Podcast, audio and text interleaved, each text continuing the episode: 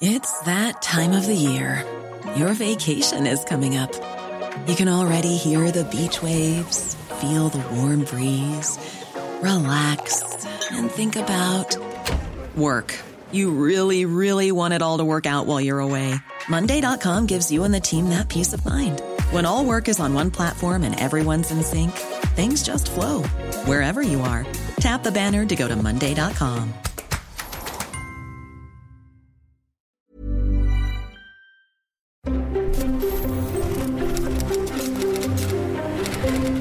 Libres presenta Ciberdiálogos con León Krause.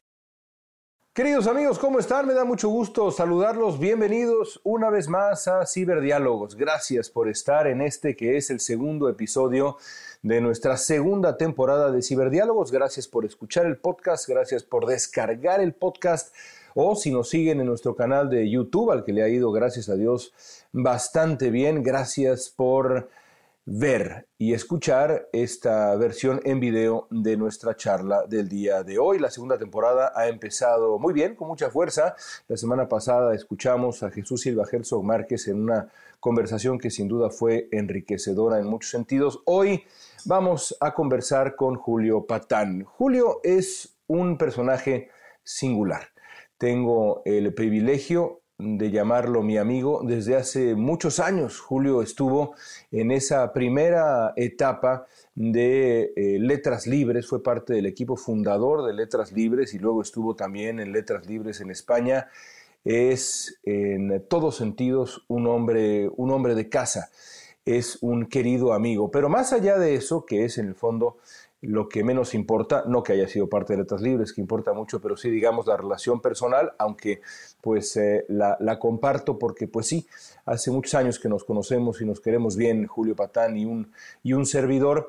Lo importante es lo que ha hecho Patán, el tipo de persona que ha construido alrededor de su de su mente enciclopédica, porque eso es lo que tiene Patán. Es un hombre además de curiosidad universal. Em, me consta que, eh, como hay otros casos sin duda en, México y por supuesto en el mundo de habla hispana, Patán no ha leído libros sino bibliotecas, es un hombre de curiosidad auténticamente universal.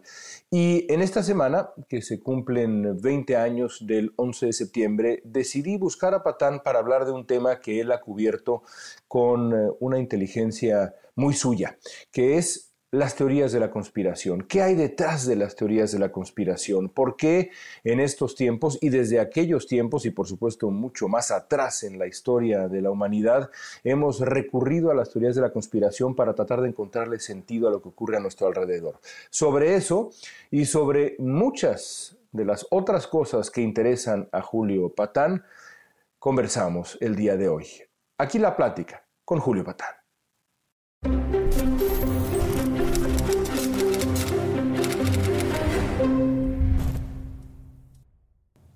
Julio, es, un, placer saludarte. Gracias por estar conmigo en, Ciberdiálogos. Déjame empezar con un tema que, conoces, pues francamente, mejor que nadie, las teorías de la conspiración. Este episodio de, Ciberdiálogos aparece en la semana en la que se cumplen 20 años del 11 de septiembre. Después de los, de los atentados, eh, después me refiero minutos después, eh, comenzaron a surgir eh, una larga lista de teorías de la conspiración. De hecho, yo diría una cultura de teorías de la conspiración. ¿Cómo lo explicas en función de lo que fue el 11 de septiembre? Fíjate, querido León, gracias a ti por el contrario. Em, a mí me parece que las teorías de la conspiración son una mm, manifestación de la necesidad que tenemos de un orden. Hay conspiraciones, en el mundo existen las conspiraciones. Un golpe de Estado es una conspiración, ¿no? Un fraude electoral es una conspiración. Es un, grupo de gente, digamos, coordinada, orquestada para ocupar el poder o, en su caso, perpetuarse en el poder de manera ilegítima, ¿no? Eso en la historia de la humanidad, bueno, un atentado como los que hubo contra los zares rusos, pues son conspiraciones, ¿no? Pero lo que yo llamo una teoría de la conspiración, que viene más bien del inglés, ¿no? Es em, cuando la conspiración se vuelve una especie de herramienta de interpretación del mundo y de la vida completa. La teoría de la conspiración más clásica y más antigua es la teoría de la conspiración judía, que ha sido además la más nociva, ¿no? Esta idea de que hay un cónclave de judíos todopoderosos, quién sabe dónde, que controlan la banca, los medios, la producción de alimentos y lo que se te ocurra, ¿no? Em, es una idea, si lo piensas, religiosa, ¿no? Yo diría depravadamente religiosa. O sea, seres, a fin de cuentas, invisibles, ¿no? Intangibles, que controlan todos los aspectos de nuestra vida, al punto, ¿sí? De que lo que tú crees que es tu vida es realmente una especie de puesta en escena, de constructo, bueno, pues eso se parece mucho al pensamiento religioso, ¿no? Yo creo que esto tiene una paradójica característica serenante, ¿no? Es decir, a final de cuentas la vida, como podemos saber todos los que estamos viviendo esta pandemia, o sea, toda la humanidad, es una cosa incierta, impredecible, caótica, mal hecha, en muchos casos azarosa, ¿no? Y enfrentarte a eso, pues no es fácil. Es decir, enfrentarte a, lo, a la incertidumbre no es fácil, pues es yo creo que una de las raíces de las religiones, ¿no? Las teorías de la conspiración son una forma del pensamiento religioso. Entonces, regreso al 11 de septiembre. El 11 de septiembre, pues es la sacudida más brutal que ha tenido Estados Unidos. ¿Cuándo te gusta? ¿Desde la guerra de Vietnam, tal vez? Podría ser, ¿no? Quizás en su historia. Y quizás en su historia. Porque además fue un ataque en su territorio, ¿no? Una sacudida de esa magnitud creo que llama, como por naturaleza, a buscar explicaciones, yo insisto, serenantes. Es mejor, creo, enfrentar la idea de que hay un, vamos a llamarlo así, una divinidad perversa, ¿sí? A que no hay divinidad alguna. Es decir, a que estamos sometidos a, a lo incierto, como dije ya hace un ratito. Entonces, yo creo que eso detonó el conspiracionismo americano. Ahora, el conspiracionismo americano es viejo, ¿no? Yo sí creo que hay países con más propensión al conspiracionismo, al complotismo, como se le llama también, y Estados Unidos es uno de ellos, ¿sí? Um, otros, Rusia, por ejemplo, la famosa teoría de la conspiración judía, pues en su versión moderna viene de Rusia, antes que de Alemania, ¿no? De la Rusia zarista. Em, pero efectivamente en Estados Unidos empiezan a brotar teorías demenciales desde mi punto de vista. Esta idea que fue un autoataque para justificar después las sucesivas invasiones a otros países, ¿no? La lista es de verdad larga. Déjame regresar a lo que decías sobre por qué eh, recurrimos a las teorías de la conspiración. Hay un reportaje absolutamente conmovedor que quizá habrás leído en el número más reciente de The Atlantic, un largo reportaje que que cuenta la, pues la, historia de la, de la, vida, la muerte y el largo luto de un muchacho prometedor que fallece en las Torres Gemelas. Eh, y eh, uno de los protagonistas es el padre de este, de este muchacho, que era un tipo absolutamente normal, eh, orgulloso evidentemente de, de, sus hijos, un hombre trabajador, que apenas ocurre el 11 de septiembre, se refugia en las teorías de la conspiración y creo que ese es, digamos, el verbo y comienza a dedicarle su vida entera a buscarle una explicación que sea cualquiera menos la, eh, la que todos conocemos, que es el ataque de un grupo terrorista que provocó la muerte de su hijo. Busca cualquier tipo de explicación menos esa. ¿Por qué le provoca o le provee consuelo a este padre, eh, por poner un ejemplo, el encontrar una teoría que sea más grande, oculta a la muerte trágica de su hijo? ¿Verdad que es, es, esa como la gran pregunta? Mm, nuevamente creo que la necesidad de sentir que hay un orden cósmico, si lo quieres llamar así, pero también más terrenalmente la necesidad de señalar culpables, otra vez, tangibles, ¿no? La necesidad de un enemigo, que a final de cuentas eso es lo, lo, otro que define las teorías de la conspiración, la necesidad de un enemigo, ¿no? Em, nos provoca, porque también somos seres un poco miserables en ciertos aspectos, los humanos, nos provoca consuelo, León, nos provoca, le da dirección a nuestra vida, ¿no? Y a nuestra ira, ¿no? Y a nuestra ira. Eso lo entiende muy bien el presidente López Obrador, si me permites, es para dar el salto a, México. El padre del complotismo mexicano contemporáneo es el presidente López Obrador, en sus tiempos de candidato, ¿no? Eh, bueno, es eso, es encontrarle un objeto a tu ira, ¿no? Al enojo, al rencor. ¿Quién más lo entiende? Donald Trump y su entorno, ¿sí? Eh, o sea, nos trataron de vender la idea de un fraude electoral en los Estados Unidos hace unos meses. Ahora, eh, hay algo también, y este, este elemento de las modernas teorías de la conspiración, Julio, a mí me, me parece muy sorprendente, que es, eh, y lo decías ahora, eh, comenzabas a tocar el tema de la pandemia, la desconfianza frente a la autoridad. Es decir, pensemos en la pandemia, la cantidad de teorías de la conspiración alrededor de eh, por supuesto, las mascarillas sanitarias, que es un asunto de verdad, eh, no es absurdo, es algo que, es mucho más que absurdo. Pero las vacunas, y todos hemos lidiado con amigos cercanos, gente eh, con curiosidad universal, gente inteligente, gente informada, que es capaz de decir las barbaridades más extraordinarias antes que confiar en la autoridad de decir, bueno, esta vacuna, como todas las otras vacunas, me la voy a poner porque no me quiero morir. Es preferible no mm. morirse en esta vida. ¿Cómo explicas esa, esa, eh, ese rechazo a la autoridad, que es, que es algo, hasta a, mi entender, bastante moderno? Fíjate que esa es la otra clave, me parece a mí, del complotismo. Creo que de todo el complotismo, pero particularmente del reciente, ¿no? Eh, después, al final de cuentas, tiene algo insurgente, o sea, algo de rebelde el complotismo. ¿sí? No, no lo digo en un sentido elogioso, es decir, es la rebeldía más aberrante que existe, ¿no? Em, pero cuando se empieza a extender la idea otra vez, ¿no? De que los judíos, o si prefieres, los masones en otras versiones, ¿no?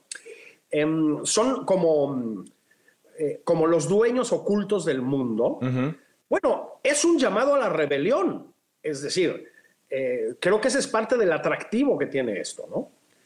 Es la idea de que hay un poder infinito al que hay que derrocar, ¿sí? No, cuando la gente piensa que el complotismo es un fenómeno de eso que llamábamos la derecha en algún momento, sí, caso de Donald Trump, se equivoca, es de la derecha y es de la izquierda, ¿sí?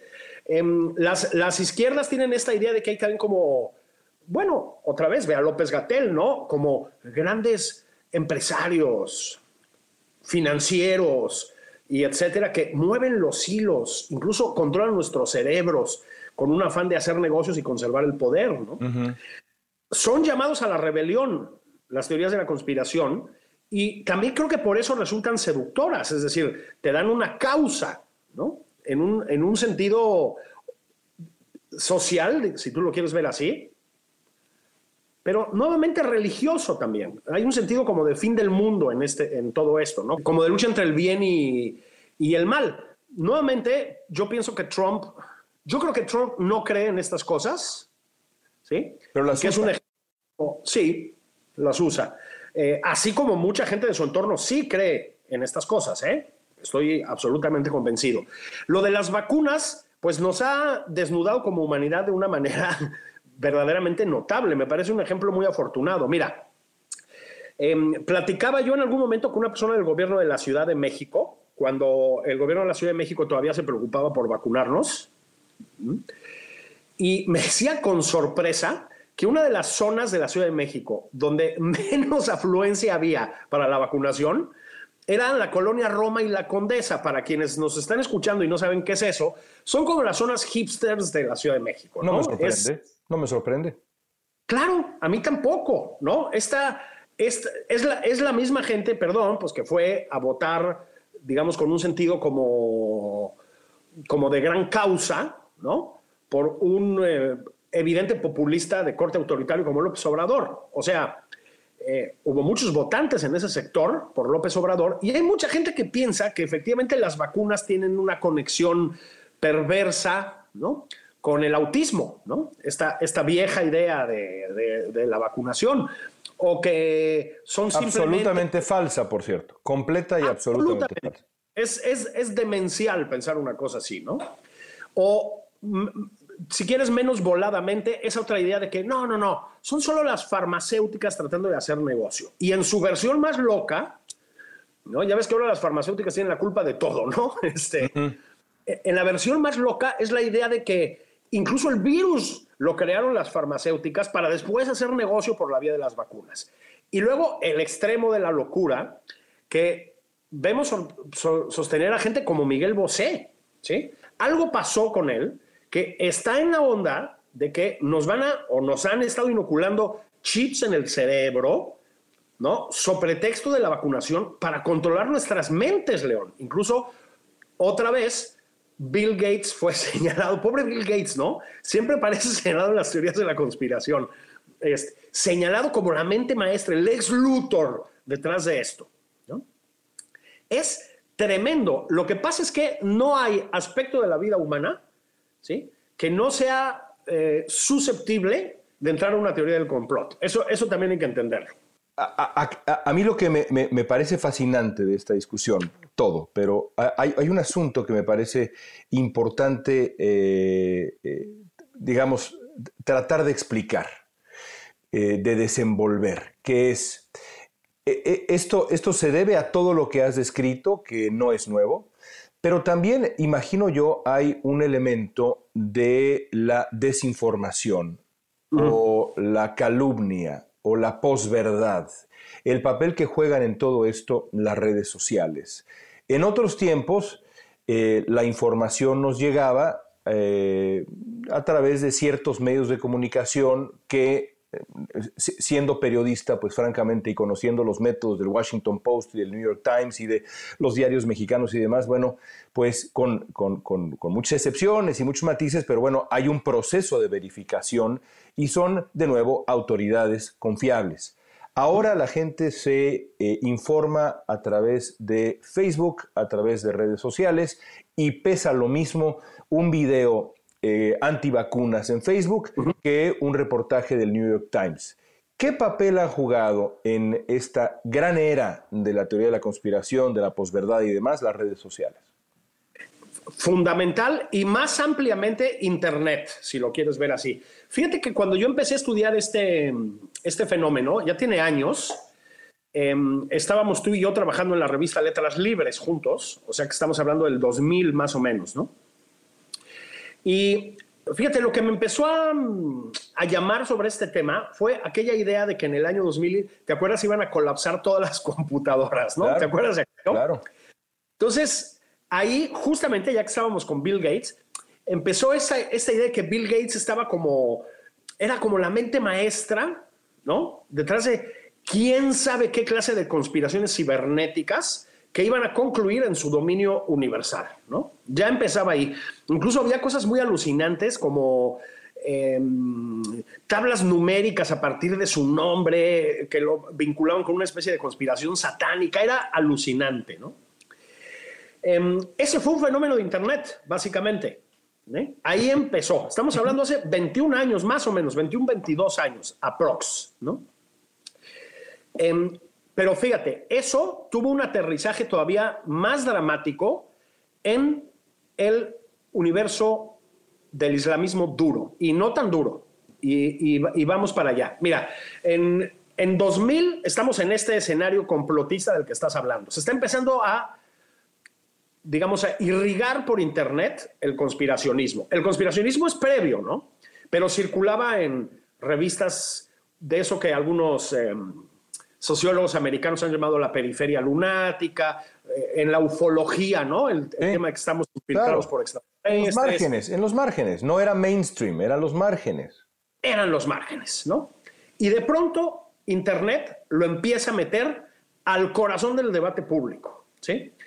Em, en el mundo del islamismo, pero ¿sabes qué? No hay que ser políticamente correctos.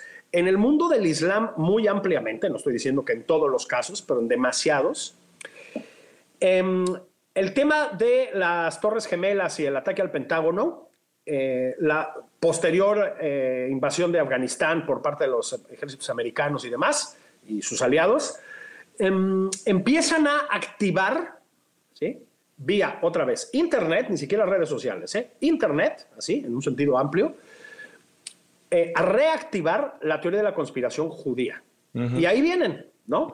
Esta idea de que detrás del ataque, por ejemplo, estaba el Estado de Israel, ¿no? Que había hecho una gran puesta en escena como brazo administrativo de la conspiración judía mundial para culpar a los musulmanes. Esa idea, bueno, alucinante, ¿no? O sea, que no hace falta decirlo. O la, esas teorías como que no había, que es falso además, ¿no? Que no había, había un solo judío muerto en todos los atentados en Estados Unidos, que es una rotunda falsedad, ¿eh? Eso es, es demencial también.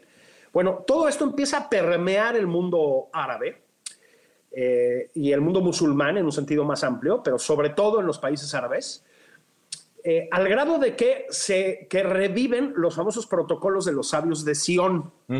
Para los que no saben de qué estamos hablando, es un libro que fabricó, eso está muy documentado, la policía secreta rusa, la policía zarista, em, hablando de una conspiración judía, tal como estamos eh, retratando.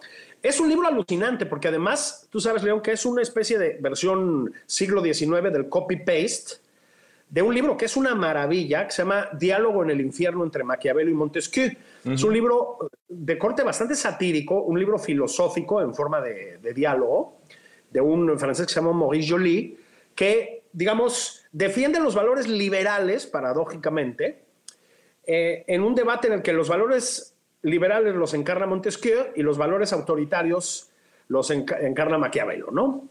Em, bueno, sacaron los fragmentos de, Montesquieu y los pegaron en una disque transcripción de una, de las sesiones del Sanedrín de los judíos malignos, ¿no? Eso hizo la policía secreta rusa. Bueno, ese libro pasó como auténtico por todos los años de las entreguerras, la Primera Guerra Mundial, los años de entreguerra, entró al nazismo con todo, ¿no? Hay alguna referencia incluso de Hitler, y no, nunca ha muerto, digamos, pero revivió brutalmente en el universo eh, islámico, ¿no? Eh, hay incluso una que yo no he podido ver porque no la he encontrado, una serie de televisión egipcia muy exitosa, ¿no? Sobre un protagonista que va desenmascarando la gran conspiración judía. Fue una serie además muy exitosa a principios de los 2000. Entonces, esto es decir, el conspiracionismo de viejo cuño, de hecho, el origen del conspiracionismo, que es esta idea de la conspiración judía mundial, revive de una manera rarísima, con todos sus vicios más antiguos, digamos, en Internet. En Internet. Ahora, si eso fue la magnificación del complotismo, las redes sociales lo, llegaron, lo llevaron ya, y eso es lo que estamos viendo hoy en día, a la locura, ¿no? A la locura total. Entonces, ahí es donde ves otra vez a un personaje como Miguel Bosé llamando a la gente a manifestarse contra el uso del cubrebocas y la vacunación en España. O sea, la locura. Ahora, eh, quiero, acercarme a analizar posibles antídotos, que pues es una pregunta sin respuesta. Pero antes de eso, eh, vamos a analizar eh, brevemente, si te parece bien, un, caso de estudio muy contenido en, unos, en solamente unos meses, que me parece un caso, insisto, de estudio perfecto. Y me refiero, por supuesto, a la teoría de la conspiración del complot de la elección presidencial pasada en Estados Unidos. No hay absolutamente ninguna evidencia, ninguna cero, nada de fraude electoral en Estados Unidos antes de esa elección y mucho menos durante esa elección. No lo digo yo, lo dice la evidencia, lo dice la reacción de las sesenta y tantas cortes. Eh, hay ahora eh, incluso ya reportajes de cómo Donald Trump inventaba cosas, sacaba cosas literalmente del aire para tratar de justificar todo esto. Y sin embargo, gracias al eco que encontró el asunto en eh, sitios como QAnon o medios de comunicación como Fox News, esto termina en un intento abierto de insurrección, un ataque al Congreso estadounidense. Y al día de hoy, Julio, hay un porcentaje muy considerable, una mayoría de republicanos en algunos sondeos, que dicen que Joe Biden no es el presidente legítimo de Estados Unidos. Es un caso de estudio perfecto. Es perfecto. Tiene un antecedente en, Donald Trump. Yo creo que vas a estar de acuerdo en, esto. Tú conoces también la política americana, que es aquella idea de que Obama no era norteamericano. ¿Te acuerdas? Bueno, Trump la promovió, que tiene otra vez cero razones de ser en términos reales. Cero. Es decir, es absolutamente absurdo. Absurdo. Pero Trump insistió e insistió, insistió, tú te acuerdas, ¿no? En, en, esta idea. Porque Trump, yo creo que los, los, conspiracionismos tienen dos afluentes, ¿no? Me parece, así en, términos generales. Uno es un porcentaje muy importante de la humanidad. La humanidad tiene una tendencia a creer en complots. Eso es un hecho. Y lo acabamos de ver en Estados Unidos. Pero sí hay políticos que lo saben usar cínicamente. ¿sí? Em, yo creo que Trump es uno de los que lo saben usar cínicamente y no estoy seguro de hasta qué punto lo usa cínicamente y hasta qué punto se lo cree nuestro presidente López Obrador. Lo digo porque pues, ha hablado de la mafia en el poder y de todas estas eh, abstracciones una y otra vez, ¿no? El presidente López Obrador. En su caso no estoy seguro de qué tanto hay de fe y qué tanto hay de instrumentalización del complotismo. En el de Trump estoy seguro de que lo, utiliza de la manera más cínica. O sea, Trump evidentemente no cree que hay una pizzería donde los demócratas iban a, a, practicar la pederastia, y, es decir, porque de esos niveles estamos hablando, ¿no? Por supuesto. Pero sí, y hay que decirlo, sí sabe conectar con un porcentaje importante de la población americana. Eso lo sabe hacer Donald Trump, o lo supo hacer a lo mejor, ¿no? Yo creo que todavía. Y en ese sentido, se volvió un gran maestro del complotismo. ¿Sabes qué es lo que sabe Donald Trump? Que no hay límites en el complotismo. Si tú puedes contar por miles y miles y miles de personas las que en el mundo creen que los extraterrestres, como en los expedientes X, ¿no? Ya nos infiltraron y están a punto de conquistarnos de manera definitiva, que están aquí, ahí, ocultos. ¿Por qué no vas a pensar que hubo un fraude electoral orquestado por los demócratas cuando no lo hubo. Es decir, cuando es obvio que no. Hay republicanos decentes que se desmarcaron también, ¿no? Como todos sabemos. Afortunadamente, ¿eh? Em, lo, grave es que no fue solo un eh, connato de insurrección o una pequeña insurrección, porque llegó a hacerlo, ¿no? Pues tomaron edificios públicos en Estados Unidos, este, sino que Em, es incluso, León, una especie de llamado al golpe de Estado. Entonces, lo que hay que entender es que el complotismo es una excelente manera, ¿sí? De, pues sí, de manejar a la opinión pública a tu favor, ¿sí? Y de, por lo tanto, conservar el poder ilegítimamente, que es de lo que se trata siempre, pero también es una extendida creencia, o más que creencia, es que no es una creencia, una extendida forma de pensamiento, ¿eh? porque eso es lo que es. Y, por supuesto es una extraordinaria herramienta de distracción ah, ante los males específicos de una sociedad y el mal gobierno y, demás. Eh, y, la pregunta obligada, antes de que pasemos a hablar brevemente de, México y de la imposición de una narrativa y demás, que creo yo es el gran talento del, presidente López Obrador, la gran pregunta es, Julio, ¿hay un antídoto a eso? Y, lo pregunto desde el periodismo, evidentemente, porque eh, en función de las vacunas, que es lo que está ahora frente a nosotros, pero por supuesto también en Estados Unidos el fraude, el fraude electoral y en México lo que, lo que en cierto sentido Jesús Silva Herzog Márquez, con quien hablamos la semana pasada, describía como, pues digamos, el mito fundacional del López Obradorismo, que es el fraude del 2006 y luego del 2012.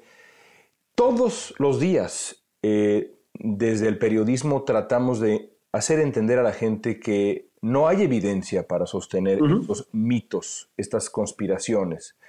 Y sin embargo persisten. ¿Hay un antídoto? ¿Se puede realmente combatir eso o hay que convivir con ello y tratar de convencer, digamos, a, esa parte del, del, electorado, de la sociedad, que, tiene la capacidad de absorber la evidencia y creer en la evidencia? Yo, yo soy bastante escéptico con nuestras posibilidades como humanidad en este sentido. Yo creo que con el complotismo hemos convivido, convivimos y vamos a convivir siempre.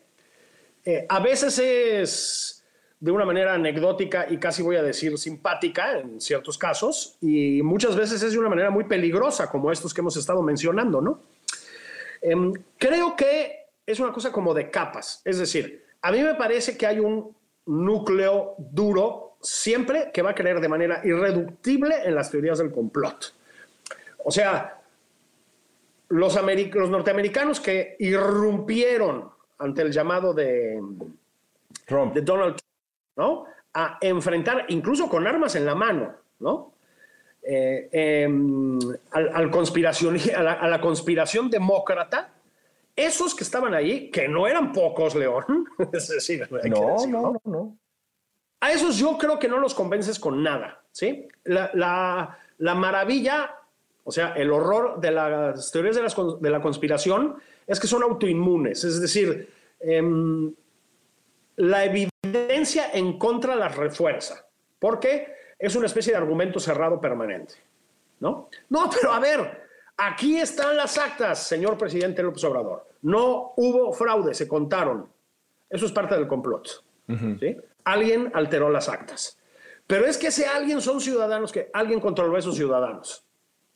Es, digamos, es indestructible como lo es el pensamiento religioso, ¿no? En cierto sentido. Ahora, creo que hay grados de complotismo, ¿no? Es decir, probablemente las personas que se negaron a ser vacunadas en la colonia Roma por la vacuna, ¿sí? Es una forma pues bastante más light del, del complotismo después de todo, Mm, un porcentaje importante va a acabar convenciéndose de que sí hay que vacunarse cuando empiecen a ver alrededor que las personas vacunadas no se, no se mueren en los hospitales y las no vacunadas muchas veces sí se mueren en los hospitales, ¿no?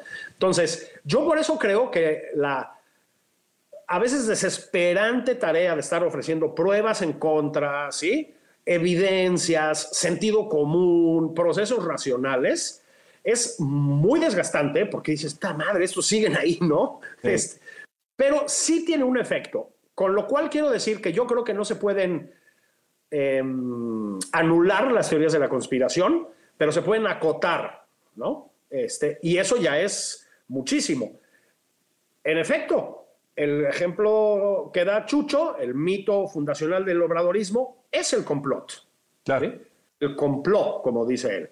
Efectivamente, ¿Se lo cree la gente? Sí, mucha gente sí, y muchísima gente no. A final de cuentas, ha ido perdiendo también votos, ¿no? El, obradorismo. Pero mucha gente sí se lo cree. Entonces, la tarea, no dejar que se normalice la idea del fraude electoral, ¿sí? un fraude que, lo digo aquí otra vez, no existió. ¿sí? Ese fraude, ese fraude de 2006 es un fraude, no existió. Se acabó. No, no podemos estar todo el tiempo con esas discusiones bizantinas. La reiteración de que ese fraude no existió es muy importante. Antes de dejarte, de dejarte ir, Julio, déjame hacerte un par de preguntas sobre, pues sobre México específicamente. Eh, está de moda, está de moda sugerir que la polarización en la sociedad mexicana, en la vida pública mexicana, en el debate público mexicano, eh, es, digamos, culpa del presidente que polariza por principio, pero también de sus críticos. Es decir, de manera equivalente, en una balanza, tanto polariza el señor que ocupa la mañanera todos los días, como los columnistas, y pesan exactamente lo mismo. ¿Son equivalentes o te parece una falsa equivalencia? No solo me parece una falsa equivalencia, sino que me parece un acto de radical cobardía intelectual. Lo digo con todas las letras. Es decir, no hay que ser muy brillante para darte cuenta de que el peso del Estado, ¿sí? que es lo que encarna el presidente López Obrador, para hablar del caso concreto ¿no? del presidente de México. El peso del Estado, León, históricamente, y hoy en día en México es avasalladoramente mayor que el de cualquier supuesto poder fáctico, ya no digamos de los individuos. El, enfrentamiento entre los medios o los individuos que participan en los medios. Y el Estado siempre es desfavorable, siempre a los medios y a los individuos. Por eso existen los derechos humanos, las garantías individuales, por eso existió la Revolución Francesa en sus mejores aspectos, no, en los robespierrianos, ¿no? Por eso las democracias europeas, por eso, etcétera. Em, lo que pasa es que es como, digamos, em, la manera autoexculpatoria de dejar salir tus pulsiones autoritarias, ¿no? Este, y tu falta de compromiso con las libertades también. Eh, es buena pregunta porque en México hay mucha gente en redes y en medios en esa posición. Este, no se hagan tontos. A final de cuentas, ¿sí? la equidistancia entre los poderes públicos y los individuos no es equidistancia. ¿sí? Es un espaldarazo a un régimen, siempre, históricamente. El siglo XX es la evidencia de esto, León. Este, a mí fíjate que este tipo de posiciones me parecen, ya que lo preguntas, casi más peligrosas que las de los recalcitrantes, ¿sí? Em, no sé si peligrosas, porque también han acabado por ser desacreditados, ¿no? Pero em, el recalcitrante termina hablando en un circuito cerrado, ¿sí? Para hablar del tema mexicano. O sea, si alguien cree a estas alturas que Hugo López Gatel es un digno representante de la medicina en nuestro gobierno y que ha hecho lo posible por frenar la pandemia, bueno, eso ya es, eso es demencial, ¿no? Es decir, eso es para el núcleo rojo, el círculo rojo del obradorismo. Fuera de ahí, eso ya no impacta, para usar un caso como más o menos dramático, ¿no? Pero estar haciendo llamados permanentes a, a la equidistancia, a celebrar la equidistancia, a encontrar los aspectos positivos de no sé qué, es muy marrullero, ¿sí? Es muy marrullero y es muy cobarde, no sé si solo ante el exterior o también ante ti mismo, ¿no? Pero es muy cobarde, León, porque significa, a final de cuentas, asimilar la crítica al radicalismo, ¿sí? Significa, a final de cuentas, omitir los hechos, ¿sí? Si yo digo, lo que hizo Hugo López Gatel con la, el manejo de la pandemia y ahora con la vacunación, ¿sí? Es un fracaso dramático, si hay, porque hay 500 mil muertes para evidenciarlo, porque tuvimos los hospitales saturados en la Ciudad de México en el arranque del año, etcétera. Yo te pediría, no estoy diciendo... Yo te pediría que dejes de polarizar, Julio, por favor. ¿Ves?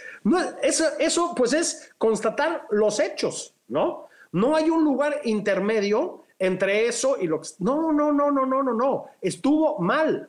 Y estuvo mal por incompetencia y por fanatismo. Y ya está, ¿sí? Entonces, alejarte de eso, pues es, insisto, la forma hipócrita de la cobardía de toda la vida, ¿no? No todos tenemos que ser héroes, ¿eh? También se vale callarse la boca a veces. Pero tratar de quedar bien, ¿sí? Sin hipotecar del todo tu futuro, o sea, guardarte esa cartita para después decir, no, mira, yo sí fui un poquito crítico o crítica, ¿no? No, un poquito, un poquitín, es terrible. Llegan al extremo de que los zarandean, ¿sí? Y todavía llaman a la comprensión a las fuerzas públicas. Es inaudito. También yo les digo, así quieren pasar a la posteridad, por decirlo de alguna manera. O sea, hay maneras más simpáticas, ¿no? Sí cada quien, cada quien elige su legado. Julio, déjame terminar con eh, pues algo un poco más ligero. Algo que te he querido preguntar hace mucho tiempo, además de todo lo que haces, que es mucho, eh, también has escrito un par de tomos de México Bizarro con, con Alejandro Rosas, eh, y, lo haces con, pues, con esa pluma de verdad que al mismo tiempo es elegante y divertida, tan tuya. Y bueno, es cierto que hay cosas pues que solo pasan en México, con toda franqueza. Termino con esto. ¿Qué hace a México tan singular? Yo creo que, a ver, eso que, y te agradezco mucho las palabras que acabas de decir, yo creo que esto que llamamos ahora el bizarro, eh, por supuesto, es, universal. Volvemos a Trump, ¿no? O sea, ¿qué te ocurre más bizarro que la presidencia de Donald Trump?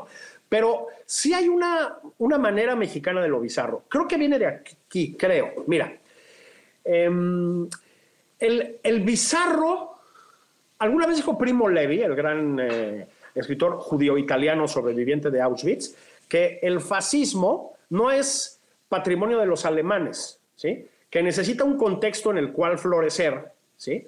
Y entonces florece en casi cualquier parte. Es algo que está en nosotros, ¿no? El bizarro también. Ahora, si tú eres el dueño de los destinos de un país completo, como Fidel Castro en Cuba, pues crías, esto es real, ¿eh? Crías vacas en la azotea de edificio que era tu leonera, para usar un término antiguo, este, las crías en el techo. Eso hizo Fidel Castro. Mandas construir una pista de boliche dentro de un edificio en Varadero para uso personal. Eso es Fidel Castro. ¿Qué es lo que permite eso? Que no hay límites, León. ¿Sí? No hay límites. En las democracias también florece el bizarro, Trump, Berlusconi en Italia. ¿no? Acuérdate de Berlusconi.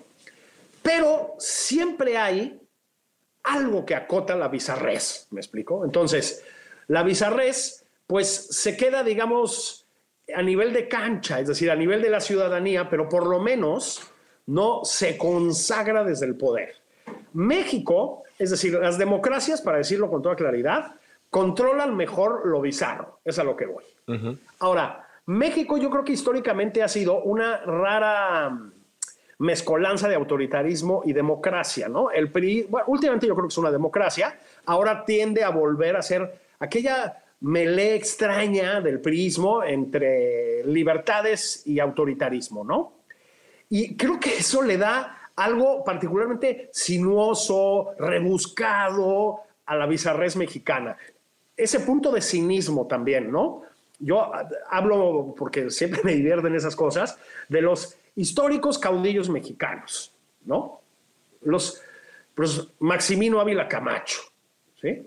Bueno, el cinismo de Ávila Camacho, este, o de su compadre Gonzalo N. Santos, Gonzalo N. Santos cuando va a, reprimir el proceso electoral en el que acabó siendo elegido Pascual Ortiz Rubio, este, dice con todo el cinismo del mundo, sí, sí, sí, y que voten los difuntitos, porque aquí no tenemos prejuicios, decía Gonzalo N. Santos, ¿no? Y efectivamente llenaron boletas, ¿no? Con los nombres de los, de personas muertas. ¿sí? Bueno, esa, esa, esa, esa mezcla de cinismo, de, ¿cómo, llamarlo? Sí, ese carácter sinuoso del comprotismo mexicano sí me parece muy único, fíjate.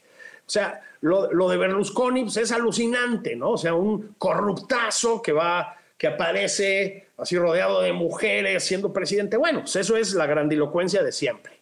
Pero esta, esta cosa chacalona que tiene el, bizarro mexicano, creo que tiene un, eh, pues un origen en la peculiaridad de nuestro sistema político predominante en el siglo XX, ¿no? Creo, creo. Debe tener otras raíces, ¿no? En eh, pues la muy hipócrita forma del catolicismo español que llegó aquí, lo que tú quieras. Pero yo creo que el origen reciente está en ese prisma, ¿no? Sí. Y, yo, sumaría la, cursilería mexicana, que de pronto también es, es ah, notable. Y, bueno, yo, espero que el, siglo XXI nos, libere un poco de esa bizarreza, aunque, eso evite que publiques un tercer y cuarto tomo de México Bizarro. Julio, qué, placer escucharte. Gracias por, por, estar en Ciberdiálogos. Gracias por tu amistad ya de décadas eh, y tu cercanía. Es, es siempre un gran gusto. Gracias, queridísimo León. Te felicito te mando abrazos muy grandes.